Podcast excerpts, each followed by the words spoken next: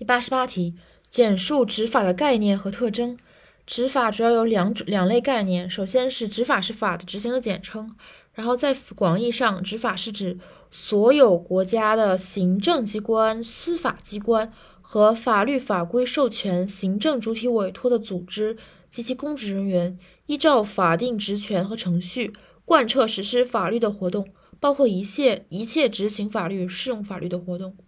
狭义上的执法，则专指国家行政机关和法律法规授权、行政主体委托的组织及其公职人员，依照法定职权和程序行使重点行政管理职权、履行职责、实施法律的活动。我们采狭义。执法的特点呢，主共总共有总共有四项。前三项是主要特点，包括执法的主动性。执法的单方面性，执法内容的广泛性，主动性是向前，单方面性是不动，广泛性是向左右。所以就有一个字儿嘛，这么写，就是首先向前，然后是左右，像一个丁字的丁一样。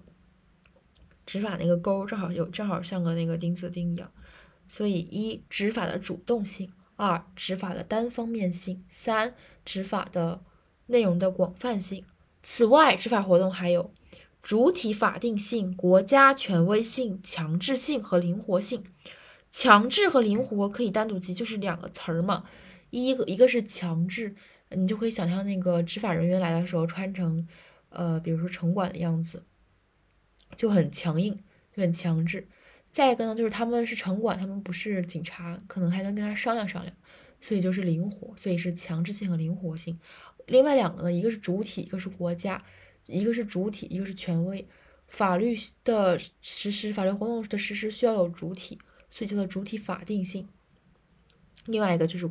要有权威，所以叫国家权威性。再有一个记忆方法就是不看这个主体，强调的是法定性和权威性。刚才我们很多的记忆当中都用到了一个逻辑，就是本体和外围，本体就是法律，外围就是国家，所以本体法定性，主体法定性，外围国家。国家权威性，总结一下这这六个呃这七个七个性质七个特点，就是首先前前面的三点像一个钉子一样，先向前执法的主动性，保持不动执法的单方面性，左右执法内容的广泛性，然后是另外四点，首先是两个词语，执法是强制性，执法是灵活性，然后是本体法定性，主体法定性，外围国家国家权威性。所以，总共这七点就背住。